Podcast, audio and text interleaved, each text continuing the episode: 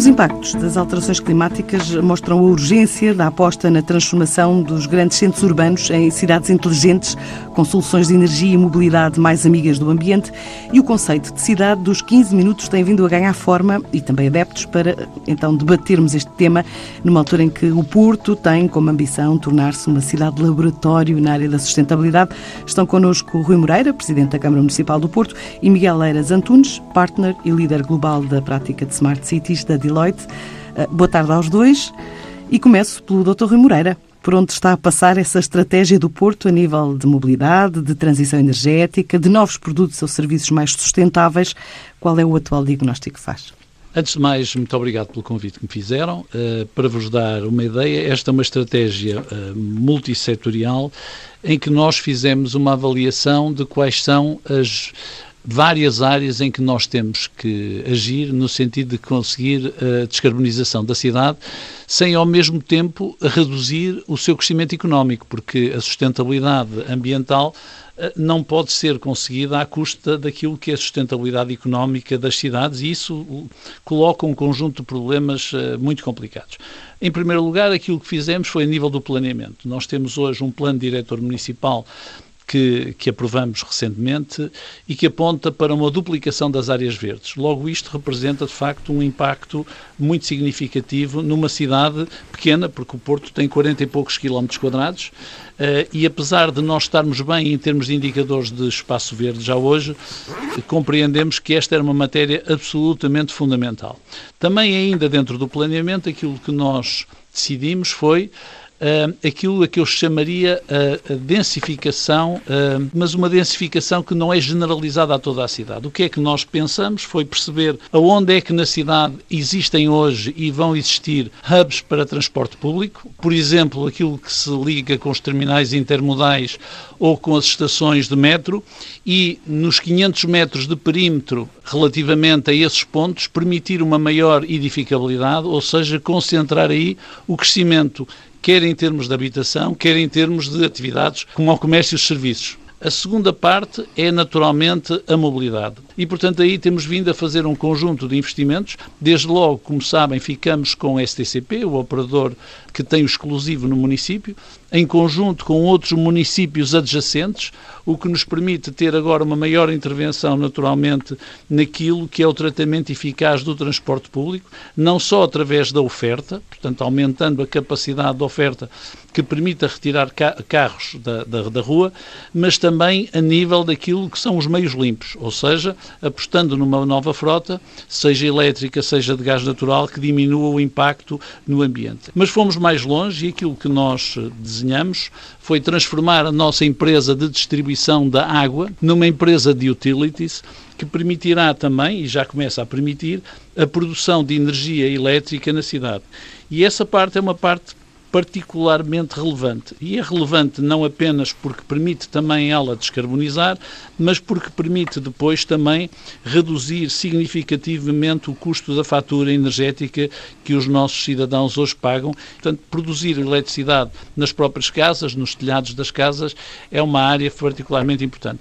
Depois, outras medidas que já vimos implementar há, há uns anos, há seis, seis, ou sete anos, que é, por um lado, hoje temos 70% dos veículos da nossa frota de, de, do, município são elétricos e, estamos, e queremos, na próxima renovação, ir mais longe.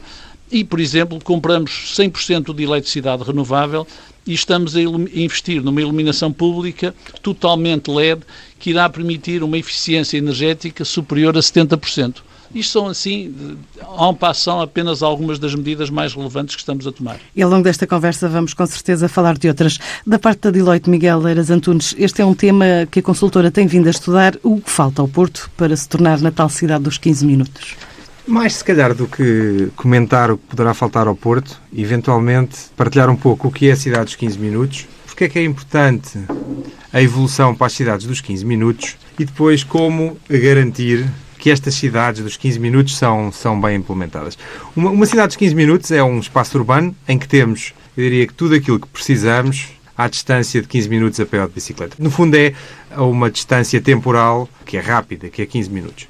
Porquê é que é importante? É, Mas é, é aplicável ao Porto, tem é, cerca de 40 é, km quadrados. Eu diria que é aplicável a qualquer, a qualquer ecossistema urbano e naturalmente, e naturalmente também ao Porto. Porquê é considerado importante este tema da cidade dos 15 minutos? Porque as chamadas cidades dos 15 minutos são cidades em que nós reduzimos o tempo de deslocação motorizado. A esta cidade dos 15 minutos é suposto estar subjacente uma, uma lógica de conveniência, estamos todos mais próximos um dos outros, uns dos outros, sentido de comunidade, convivência e logo menos stress. A cidade dos 15 minutos é também considerada importante porque ao termos os nossos bairros mais multifacetados e multifuncionais e com multisserviços, tendemos a ter ecossistemas urbanos mais resilientes em eventuais embates, porque temos uma ótica mais de comunidade em que nos ajudamos naturalmente uh, uns aos outros. Por outro lado, a lógica da cidade ou do ecossistema dos 15 minutos deverá induzir aquilo a que se pode, pode chamar a aceleração da adoção da habitação de custo razoável. Pois como é que nós garantimos que isto é bem implementado? E obviamente cada caso é um caso, cada ecossistema vai ser um ecossistema. Por um lado, temos que garantir que correlacionamos muito mais o planeamento urbano com objetivos de sustentabilidade. Portanto, é uma lógica muito mais integrada na, na gestão do, do espaço público aquilo que se chama community endorsement, o que nem sempre é fácil. Por outro lado, e esta é complicado porque esta é mais física, temos que descentralizar serviços core. Descentralizar serviços core exige obra, exige infraestrutura, exige planeamento, uhum. exige, existe, existe de facto mudar mudar o ecossistema da cidade e depois, por outro lado, temos que lançar também esquemas para promover o acesso mais acessível à habitação nesse ecossistema dos, do, dos 15 minutos. Mas tocou aí no ponto da habitação e a pobreza energética é tida como uma realidade para a maioria da população portuguesa. No Porto não é exceção, 75% do parque de habitação social tem mais de 20 anos, com agregados familiares com poucos recursos. O que é que pode ser feito para melhorar as condições de ventilação, aquecimento, arrefecimento das casas, sabendo que os edifícios são responsáveis por boa parte da fatia das emissões de CO2? O Dr. Rui Moreira quer responder. De facto, a pobreza energética é, é, um, é um, um, grande problema uh, nas cidades europeias e no Porto em particular. Uh, e nós, neste momento, estamos a trabalhar em comunidades energéticas. Nós, para dar um exemplo, a primeira unidade, comunidade energética no bairro Agra do Amial, que é um bairro tradicional da cidade do Porto, tem 180 habitações e tem uma escola. Aquilo que nós estamos a desenvolver é que quer o bairro, quer a escola tenham produção de energia fotovoltaica nos telhados, tenham bateria para armazenar, energia essa que depois servirá para todas as casas dessa comunidade, permitindo ter um decréscimo na fatura energética. Nós conseguimos um financiamento para este projeto piloto e se ele tiver sucesso como nós esperamos, temos condições de expandir para os restantes bairros habitacionais da cidade, porque hoje, de facto, o orçamento das famílias é muito afetado pelo custo da energia. Numa habitação social, invariavelmente, o custo da energia é mais do que a renda que é paga por essa família.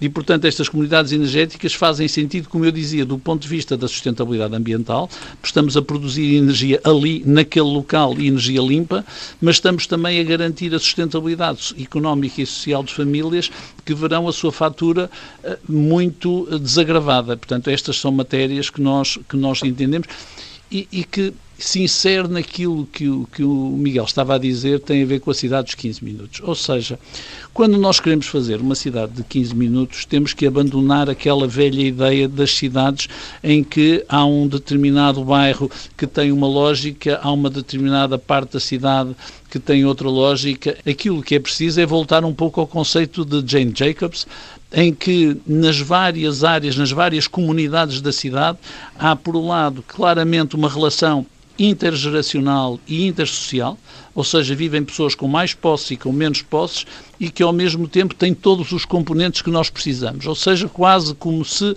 a cidade fosse um puzzle em que várias vilas se, se, somam umas às outras. Uma das coisas que determina a diferença entre os bairros sociais, as, as, zonas da cidade e as zonas onde vivem as pessoas da classe média ou as pessoas mais ricas, muitas vezes é a qualidade do espaço público e das valências no espaço público. E esse é um enorme investimento que estamos a fazer. A requalificação do espaço público, independentemente de onde ele esteja.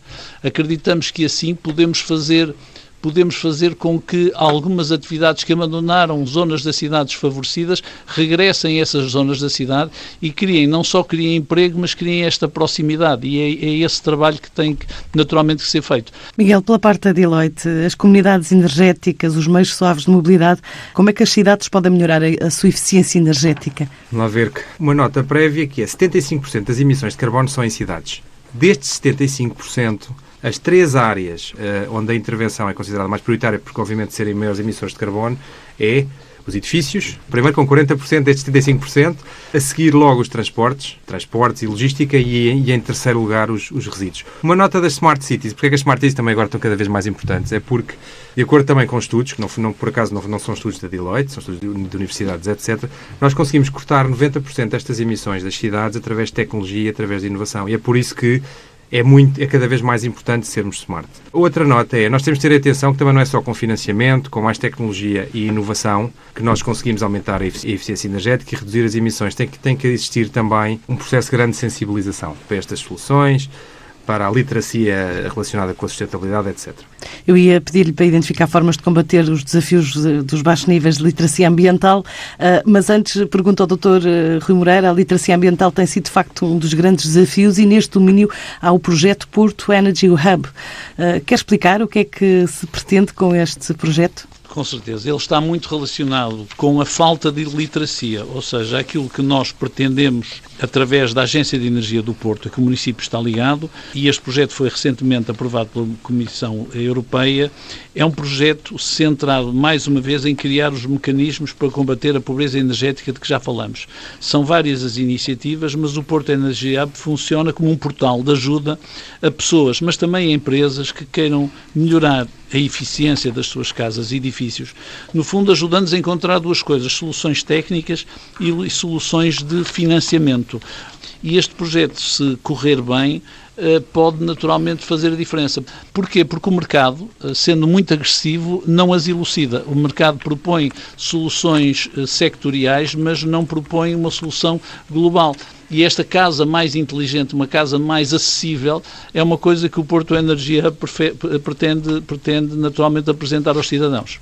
Miguel, quer acrescentar mais alguma coisa neste domínio do combate a estes desafios de baixos níveis de literacia ambiental? Estamos mesmo a chegar ao fim do nosso tempo e eu ainda queria fazer mais uma pergunta. Então, muito rápido.